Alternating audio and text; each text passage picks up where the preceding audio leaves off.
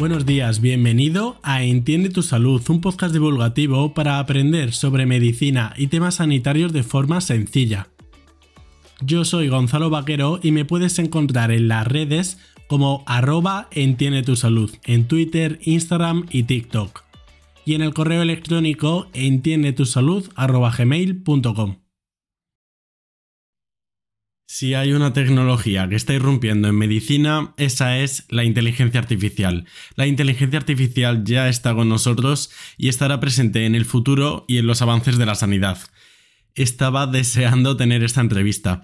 Ignacio Hernández Medrano es neurólogo por el Hospital Ramón y Cajal de Madrid y es uno de los pioneros y máximos referentes actuales en la inteligencia artificial y medicina. Ignacio recibió el Premio Princesa de Gerona Empresa en 2019 y está nombrado por Forbes como una de las 100 personas más creativas y dentro de los 23 más innovadores. Además, Ignacio es divulgador internacional y colabora en numerosas sociedades científicas y es cofundador de Mendelian y Savannah, dos empresas de inteligencia artificial enfocadas en medicina. Ignacio es uno de mis referentes y ha sido todo un honor haber podido hablar con él. Aprovechadlo y si os atrae el tema quedaros hasta el final porque la calidad de Ignacio es enorme. Sin más, os dejo con la entrevista con Ignacio Hernández Medrano.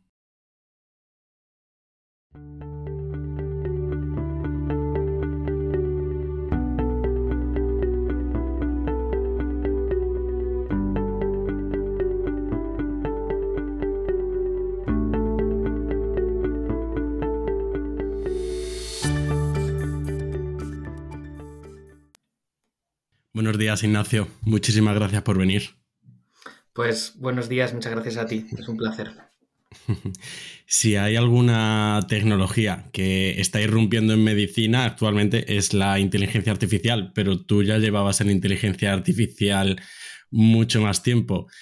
¿Te parece si empezamos definiendo qué es la, la IA, la inteligencia artificial? Porque creo que simplemente en la definición ya hay discrepancias. Bueno, lo que pasa es que yo creo que hay discrepancias porque el concepto va cambiando, ¿no? Si hubieses preguntado en los años 50 si una máquina que es capaz de multiplicar eh, era inteligencia artificial, probablemente te habrían dicho que sí y ahora te dirían pues es una calculadora, ¿no? Y, lo mismo con un ordenador de los años 80 y así sucesivamente. El, el, concepto va cambiando porque tiene la pequeña maldición, la inteligencia artificial, de que a medida que nos acomodamos a ella dejamos de llamarla inteligencia artificial, lo llamamos de otra manera y entonces pasamos a llamar inteligencia artificial al siguiente nivel de dificultad de la tarea que le ponemos a la máquina, ¿no? Por eso parece que nunca llega, pero en realidad lleva con nosotros muchos años. Entonces ahora estamos en un momento concreto en el que llamamos inteligencia artificial, pues a la capacidad de aplicar aprendizaje automático, machine learning, redes neuronales a cantidades masivas de datos para obtener inferencias estadísticas que con métodos matemáticos no computacionales no podríamos encontrar. Porque el concepto este de redes neuronales, ¿nos podrías explicar un poco más en detalle de qué trata? Bueno, redes neuronales es un concepto eh, introducido por el, que fue el líder de inteligencia artificial de Google, que además recientemente ha dejado la compañía para dedicarse a perseguir la ética de la inteligencia artificial. Pero básicamente eh, lo que ocurre es que cuando nosotros aprendemos, em, nosotros digo los humanos, pero también cualquier sistema biológico, en realidad no lo hacemos por reglas. Nosotros no decimos si A, B y si B, C, sino que aprendemos a ver a base de ver muchos casos, de ver muchos ejemplos. Es el reconocimiento de patrones. Yo veo muchas mesas, aprendo el concepto de mesa y luego, aunque vea una mesa nueva que no he visto antes, soy capaz de ver que eso cumple el mismo patrón y de decir esto es una mesa, ¿no? Entonces, básicamente lo que hemos hecho los seres humanos en los últimos años ha sido ser capaces de transferir a las máquinas esa capacidad de aprender a base de patrones y no de reglas. O dicho de otra manera, de que infieran las reglas por sí mismas a base de ver muchos casos, ¿no? Como haría un niño cuando aprende. Por eso le llamamos aprendizaje automático, machine learning, y, en definitiva, la razón, digamos, em, algorítmica por la que hemos conseguido que las máquinas aprendan eh, es que hemos les hemos hecho imitar la estructura piramidal de la corteza cerebral humana. Nosotros en la corteza eh, entra un input de información, luego se divide en dos, luego en otros dos, y eso nos permite relacionar muchos conceptos en paralelo y en múltiples capas. Eso se sabe más o menos que la corteza cerebral funciona así. Entonces, el ingenio de esta gente fue decir, oye, ¿y si hacemos que los ordenadores imiten esa estructura piramidal? A lo mejor funciona. Y funcionó. Entonces, por eso se le llama red neuronal artificial, porque imita nuestra manera neuronal de aprender. qué bueno. Oye, ¿y crees que tu experiencia como neurólogo, porque claro, eh, tú eres neurólogo, bueno, fuiste neurólogo, ¿no? Ya hace años, ¿crees que te ha ayudado a emprender en inteligencia artificial y a entenderlo mejor o al menos a tener otra perspectiva diferente que otros emprendedores en el campo? Yo te diría que sí y que no. Eh, técnicamente eh, sería más bonito decir que sí, que la neurociencia me ha permitido entender cómo funcionan estos algoritmos, pero no sería verdad. Lo escucharían mis compañeros neurólogos y dirían, pero vamos a ver si al final un neurólogo eh, sabe más de neumonías y de poner a, a un mentine, a, un ictus que, tiene una aspiración que de, que de neurociencia. La verdad es que al final la medicina que nosotros hacemos es, una, es medicina interna, es, es, pura medicina clínica, ¿no? Em, de neurociencia en general saben más los biólogos, ¿no? Pero quizás sí motivacionalmente. Es verdad que los neurólogos no siempre, pero solemos tener una tendencia a que nos guste pues el lenguaje, nos gusta la antropología evolutiva, ¿no? Cómo el ser humano llegó hasta aquí, por qué se desarrolló. Es parte de lo que nos hace hacernos neurólogos. Y bueno, parte de ese viaje evolutivo del ser humano sí que tiene que ver con la inteligencia artificial. Entonces, probablemente en la inquietud sí que me haya traído de alguna manera aquí. Porque ¿cómo fue la transición de... ¿Nos lo podrías resumir un poco? La transición de la clínica siendo neurólogo a emprender. Pues la verdad es que no hay un plan. Eh, pues a mí me gustaba, eh, pues eh, como había sido residente, me gustaba el tema de los residentes, entonces acabé siendo jefe de residentes, coordinando un poco la docencia del hospital o ayudando a coordinarla. Eso me llevó a decir, oye, pues parece que la gestión te gusta venga, pues hazte un máster de gestión y, empieza a gestionar otra cosa, pues ya los residentes eso ya se ha acabado, pues venga, ¿por qué no gestionas la investigación? Y entonces empecé a llevar un poco de temas de investigación y entonces eso me llevó a, acabar en el, eh, pensando que la investigación, eh, digamos, que más, que más relevancia tenía o donde más se podía impactar era con, epidemiología, ¿no? Con grandes datos y acabé en, el Ministerio de Sanidad, en el, en el departamento que lleva los grandes datos sanitarios de España y, entonces al estar ahí, pues descubrí que había una serie de, tecnologías que permitían agregar los datos aunque vinieran de fuentes diversas y se me ocurrió que quizá eso se podía mejorar con, con, Machine Learning, entonces era una cosa que empezaba a sonar con inteligencia artificial y, eso me llevó a dar el siguiente paso, que fue irme a, a, California a estudiar, a Silicon Valley y de ahí pues monté una empresa y luego monté otra y de alguna manera pues vas como dando pasos pero el camino nunca está como, nunca hay un plan, ¿no? Vas, cada inquietud te va llevando a la siguiente y, a mí me gusta mucho la frase esta que dice, eh, camina o ve tan lejos donde puedas, desde allí verás más, ¿no? Pues, pues, eso es un poco lo que yo voy haciendo, ¿no? No sé dónde voy, pero sí sé dónde voy de lo que veo ahora, ¿no? Y, y, allí pues se me ocurrirán otras cosas. Y al final los puntos solo se pueden unir cuando lo miras en retrospectiva, ¿no? Claro, la verdad es que, em, bueno, aunque sea una, cosa muy repetida y muy vista, eh, pero la charla de Steve Jobs es verdad que sigue siendo vigente porque pues, tiene, un, tiene una sabiduría muy, muy transversal y muy universal, porque es cierto que los, caminos más interesantes son esos, ¿no? Aquellos en los que tú vas avanzando porque tienes inquietudes personales em, y luego solo hacia atrás sabes eh, eso por qué te ha servido o para qué te ha servido, ¿no? Pues eh, yo mm, sin, tener eh, casos tan espectaculares como los de Steve Jobs, pues no sé, pues por ejemplo siempre me ha gustado mucho hablar en público. Y, es un tema que sin ninguna razón particular pues me interesaba, me gustaba eh, practicar, dar charlas, ver a gente hablar en YouTube, me he apuntado a algún curso de, comunicación. Y luego resulta que en lo que hago ahora es clave, porque si no pudiera comunicar eficientemente los proyectos de inteligencia artificial que hacemos, pues probablemente aun teniendo la misma tecnología y teniendo todo igual, no habríamos llegado a donde hemos llegado, ¿no? Entonces, bueno, a veces uno hace las cosas por, por motivación personal y acaban resultando ser muy útiles. Totalmente. y en realidad nunca te has desligado de la medicina, porque Sabana eh, al final está de lleno en la medicina. ¿Nos puedes hablar un poco de Sabana? Eh, ¿Cuál es el objetivo? ¿A, qué os dedicáis?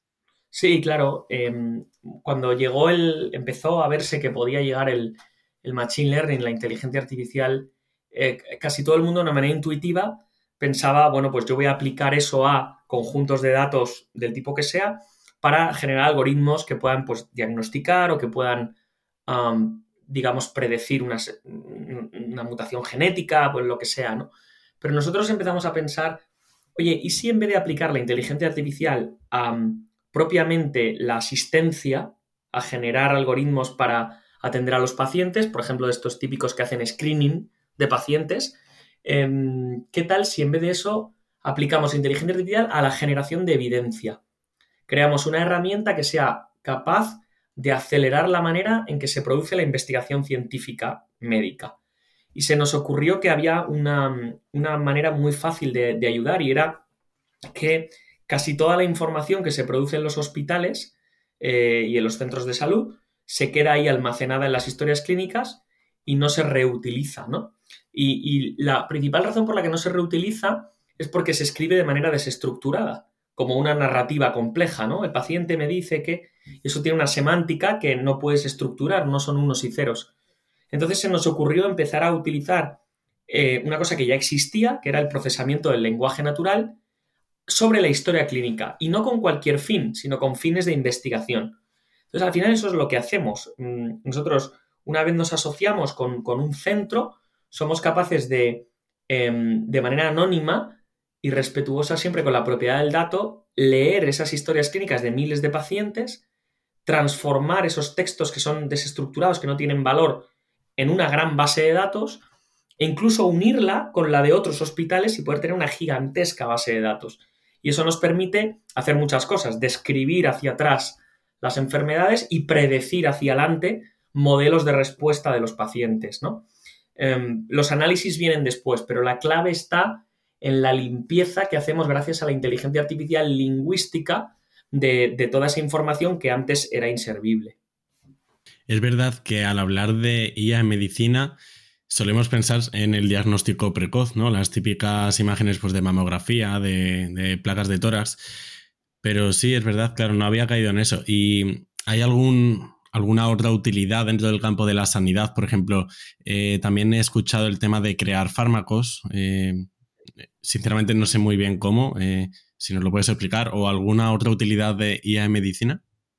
Hay muchas. Tú has, nombrado una muy importante, que es el desarrollo de fármacos. Prácticamente eh, ninguna farmacéutica seria ya no está utilizando inteligencia artificial en alguno de los procesos del desarrollo molecular para anticipar cómo se pliega una proteína, para anticipar en fases preclínicas cómo va a responder la farmacocinética, la farmacodinámica. Hay muchas empresas ya trabajando en eso, ¿no? y nos permite ahorrar tiempo y dinero, porque puedes modelizar antes de que ocurra en el laboratorio en un programa lo que va a ocurrir y eso evidentemente es muy práctico. Incluso el diseño de los ensayos clínicos apoyado por Machine Learning, es decir, está a lo largo de todo el proceso ya, de toda la cadena. Pero más allá del desarrollo farmacéutico y más allá de, de los que tú nombrabas, que efectivamente son los más conocidos, los temas de screening, screening de imagen, te puede servir, por ejemplo, para generar un algoritmo que prediga la probabilidad de respuesta a un fármaco. Fíjate qué importante es eso. Clusterizar, poder fenotipar qué pacientes concretos van a responder a una inmunoterapia. Eso empezamos a ver ya artículos sobre ello. Eso es enorme porque como desde el punto de vista de medicina de precisión es lo que todos queremos, ¿no? Que nos den solamente el fármaco que funciona en nosotros. Y eso con grandes datos y machine learning puede hacerse. Y luego hay algunas aplicaciones muy interesantes por ahí sueltas. Mira, por ejemplo, nosotros hicimos un algoritmo que es muy interesante, reutilizamos bases de datos de ensayos clínicos que, ya estaban generados previamente en cáncer para hacer un algoritmo que predice la probabilidad de que un paciente dé positivo a un test genético. Test genético de estos que hay que hacer para poder darle un fármaco a alguien. El fármaco solo se le da a los que dan positivo a ese test genético. Bueno, pero esos test genéticos cuestan mucho dinero. Y a veces eh, es una desgracia que algunos pacientes no tienen acceso al test genético y como consecuencia no tienen acceso al fármaco. Esto pasa mucho. Bueno, pero si tú tienes un algoritmo que ya solamente te acota qué pacientes es altamente probable que den positivo a ese test genético, pues estás haciendo un gran bien. Y eso lo hemos hecho y, funciona bien, da un buen rendimiento y ahora estamos en su fase de validación. ¿Y cuáles son las principales barreras, no solo que os habéis encontrado vosotros con Sabana y otros proyectos, sino cuáles son las principales barreras de las herramientas de inteligencia artificial a la hora de implantarse en medicina? Bueno, yo te diría que hay varias cosas. Eh, hemos estado en un, en un periodo largo y un poco de desierto con el tema de la privacidad, porque a veces no era bien comprendida. A veces no se entendía bien que si un dato está anonimizado, anonimizado ya no es, ya no es de nadie. Esto ha costado mucho explicarlo. La gente intuitivamente sigue diciendo, no, no, pero un dato que es anónimo, aunque le hayas quitado mi nombre, sigue siendo mi dato. Pero, pero eso no funciona así. Si yo me pongo en la calle a medir cuántos peatones pasan para mejorar el tráfico, yo no estoy vulnerando la privacidad de nadie, ¿no? Y a nadie le parece mal. Pues esto es igual, yo estoy mirando cuántos peatones con diabetes pasan por un sitio para tomar una serie de decisiones clínicas, ¿no? Pero el dato tiene que ser anónimo, obviamente. Eh, y eso quiere decir que, que lo puedo hacer sin consentimiento. Bueno, pues esto generaba mucho ruido. Afortunadamente esto ya se ha ido aplanando, la Ley Europea de Protección de Datos ya lo permite explícitamente y en otros países, por supuesto, también. Entonces, digamos que hemos superado una de las principales barreras. Pero aún tenemos otras. Em, una que es necesaria, es una barrera necesaria, es la validación real, prospectiva, en ensayo clínico.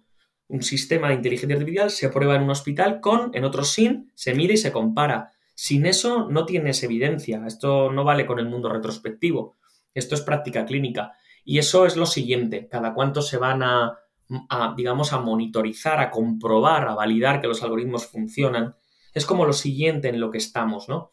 Y luego hay un tema que va más allá, que es el tema de la implementación en vida real.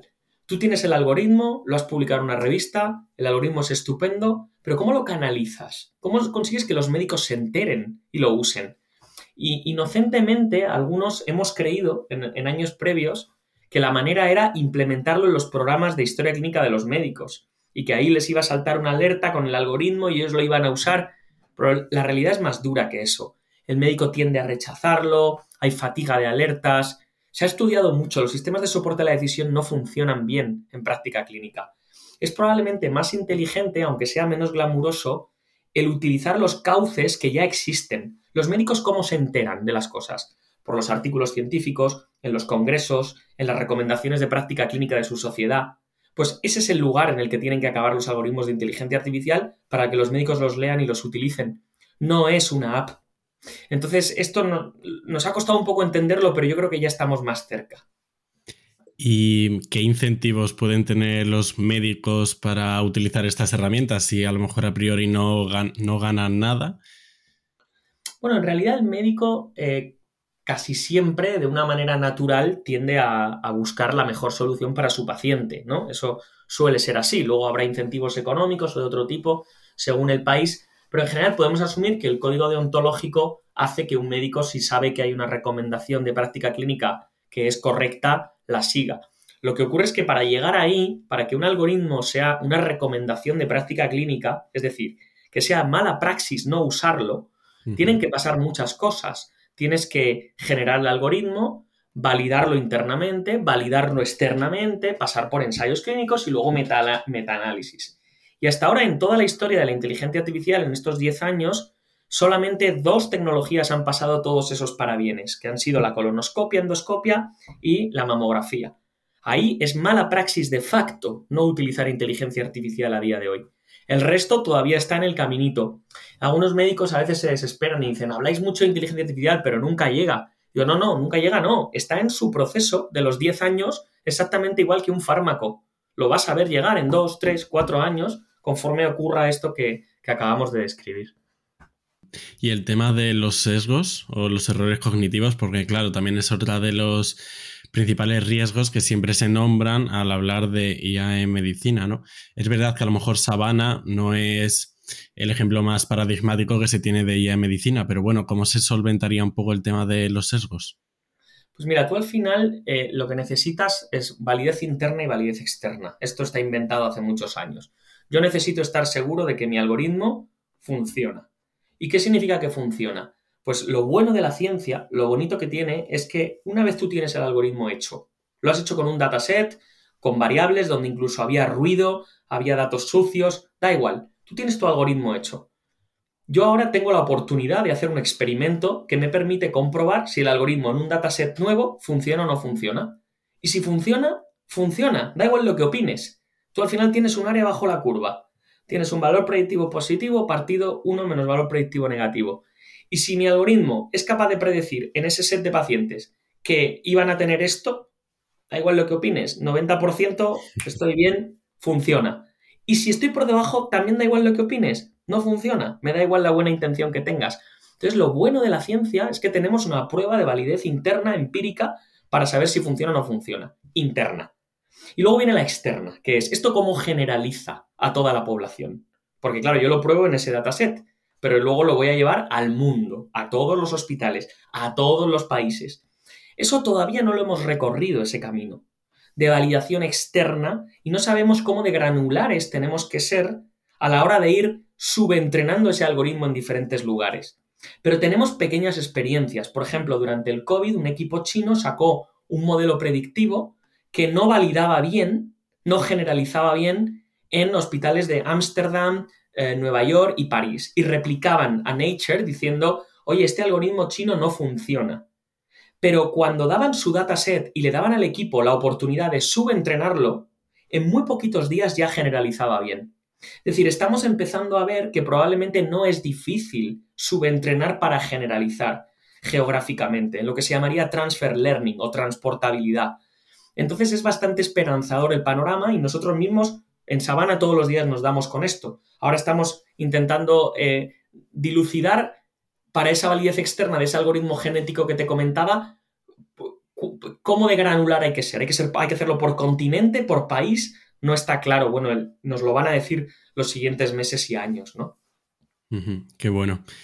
Y una pregunta que se tiene siempre, sobre todo a raíz de los, bueno, obviamente has estado al tanto que ChatGPT y el resto de herramientas pues han superado exámenes como el MIR o exámenes como el acceso a medicina de Estados Unidos. Eh, ¿Sustituirá a los médicos? ¿Qué, ¿Cómo responderías si te preguntas en eso? Yo creo que esa es una pregunta para la que nadie tiene respuesta en este momento. Honestamente lo creo. Creo que las personas que más saben de inteligencia artificial del mundo, si las oyes debatir, vas a ver que hay uno en la sala que dice que sí y otro que dice que no. Y la razón es eh, relativamente compleja. Básicamente, eh, que la máquina va a superar al médico, o ya lo hace, en términos de, ese proceso que hemos visto en el examen MIR, de yo te doy unos datos con esos datos tú vas a un conocimiento previo, infieres una respuesta y eso es correcto, eso, eso ya ocurre. Hemos visto hace poco un experimento con ChatGPT en el que la gente elegía antes la respuesta de ChatGPT que de médicos de primaria ante dudas concretas sobre su salud, ¿no? O sea, ya no es solo el examen MIR, es en dudas reales en foros de pacientes, ¿no? Ese experimento se ha hecho hace un par de semanas. Pero la cosa va un poco más allá y es más allá de lo emocional, más allá del hecho de que te guste o no te guste tener un coach que sea un humano y que sea de carne y hueso, que esa es una pregunta que, bueno, probablemente generaciones distintas respondan de manera distinta, o también de la gravedad, de lo que tengas, pero más allá de eso, eh, realmente puede acertar o no puede acertarlo todo. Y aquí lo que tienes es una escuela que te va a decir que sin pensamiento contextual y contrafactual, no, una máquina no puede acertarlo todo. Y el ejemplo que pone el insigne epidemiólogo español de Harvard, eh, Miguel Hernán, es muy bueno. Mm, estar hospitalizado predice mortalidad. Pero la solución para bajar la mortalidad no es no hospitalizar. Bueno, pues esa segunda frase, una máquina, un chat GPT a día de hoy no puede hacerlo. ¿Por qué? Pues básicamente porque no tiene pensamiento contrafactual, no puede pensar lo contrario de la realidad.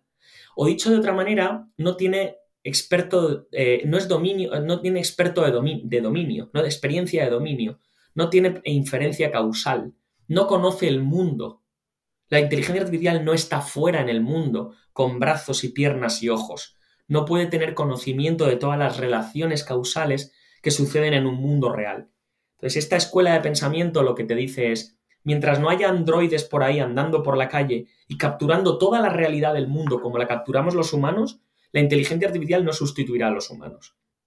En contra de eso tienes una escuela de gente que dice, mm, eso no está tan claro, porque estamos poniendo a ChatGPT hacer pensamiento contrafactual y es increíble cómo lo aproxima, cómo es capaz de mimetizar que es dominio de experto aunque no lo sea, porque ve tanto en Internet que aunque no ha estado ahí y no lo ha tocado con sus manos, es capaz de emular a la persona que sí ha estado ahí. Entonces, en realidad la respuesta depende de la fuente de alimentación de datos con la que entrenes el algoritmo. ¿El algoritmo satura y deja de entrenar más porque ya no hay más dato en Internet? ¿O nunca deja de aprender porque el dato de Internet es potencialmente infinito? Eso es lo que responde a tu pregunta de sustituir al médico o no. Y eso probablemente a día de hoy no lo sabemos. ¿Y cómo te posicionas? Porque antes comentaste el tema del, de Google y tal. Eh, ¿Cómo te posicionas respecto a la polémica o la situación esta de un poco catastrofista de la inteligencia artificial? ¿Lo ves realmente que puede ser un problema importante? Em, eh, la verdad es que mm, mi tendencia natural es a ser escéptico con ese tipo de postura. Y no porque yo, de verdad, no es porque yo trabaje en inteligencia artificial ni tenga dos empresas de inteligencia artificial, que podría ser la razón más obvia. Pero no, es que a mí no me va a cambiar nada, porque el tipo de inteligencia artificial que yo hago es claramente buena. o sea, solo sirve para hacer investigación médica, no, no tiene ninguna parte oscura por detrás. Pero, pero pensando en, el tipo de inteligencia artificial por la que van esos comentarios, que es otra muy diferente, la de las fake news y estas cosas, por supuesto que tiene peligro, por supuesto, peligro tiene, ¿cómo no va a tener? Lo estamos viendo todos los días. Puedes robar, puedes mentir, puedes engañar, puedes hacer muchísimas cosas con ella. Pero mi postura, de alguna manera, es, bueno, como con todo, ¿no? O sea, como con toda la tecnología, como el ejemplo manidísimo del cuchillo, ¿no? De, vale para matar o para cortar carne, ¿sí? Y hay muchísima más gente en el mundo todos los días que corta carne que que mata con un cuchillo. Y hay muchísima más gente todos los días que utiliza la química para hacer fármacos o para hacer comida que para hacer guerras con anthrax. Em, y, por eso paras la industria química o paras la industria, paras todos los coches del mundo hasta que se arreglen las carreteras, paras toda la contaminación hasta que se... No, no se para nada. Pero queremos parar justo en concreto esto, la inteligencia artificial y nada más. Me suena un poco a pataleta, de los que les sorprende que un, pequeño grupo de emprendedores muy concreto haya puesto patas arriba a todas las tecnológicas. Y que al mismo tiempo ellas también estén invirtiendo en paralelo. Sí, no es, muy creíble, la verdad. Mm, sí. Eh, volviendo a Sabana, te quería preguntar, ahora que tienes mucha más experiencia, ¿qué hubieras hecho diferente? ¿Hubieras hecho algo diferente, el modo de implementarlo? ¿Lo hubieras hecho en España? ¿Hubieras empezado fuera? Pues mira, em, sí que habría hecho cosas diferentes. Em, por ejemplo, nosotros hemos sido desde el principio muy agnósticos a todas las patologías. Y yo creo que es mejor empezar por un grupo de patologías seleccionadas y centrarte bien en esas y luego ya vas creciendo. Eso, por ejemplo, en eso hemos sido demasiado ambiciosos. Luego, otro error fue claramente al principio pensar, pero bueno, es puro desconocimiento. Yo a todos los emprendedores que conozco se lo digo. Pensar que el sistema sanitario iba a ser el que pagara por una tecnología así. Y eso no es verdad. El sistema sanitario tiene muchas cosas que pagar y no va a priorizarte un algoritmo de inteligencia artificial sobre un enfermero o sobre un catéter o sobre una cama de quirófano. A día de hoy llegará, llegará, pero no a día de hoy. Entonces, hasta que nos dimos cuenta de que esto lo tenía que patrocinar las empresas que invierten en investigación médica, que son muchas, o las becas, no tienen por qué ser empresas, pueden ser consorcios públicos, eh, perdimos mucho tiempo. Perdimos mucho tiempo peleándonos con hospitales por contratos muy pequeños, ¿no? Em, y que el, pobre gerente ahí hacía con, un gran esfuerzo, ¿no? Porque esto no es culpa de los gerentes, esto es culpa de cómo es el sistema, ¿no? Em, que no está nada orientado a la innovación. De tal manera que, bueno, em, ahí tienes una, lección también aprendida importante. Y bueno, luego siempre hay cosas, ¿no? Desarrollos tecnológicos que habrías hecho de otra manera, jardines en los que no te meterías, asociaciones que no han servido para nada. Hay mucho, hay mucho camino. Pero bueno, vas, vas un poco sorteando y, y encontrando tu sitio. Ya para ir terminando, me gustaría preguntarte sobre el tema de la regulación, porque claro, eh, probablemente no sea ni inteligente ni posible eliminar la inteligencia artificial en medicina, pero regularlo igual si, es conveniente. ¿Cómo está el tema de la regulación por, a nivel europeo? Imagino que será el continente que más esté enfocado en este sentido. ¿La regulación se está llevando a cabo? ¿Va a ser muy restrictiva? ¿Cómo se está afectando a vosotros?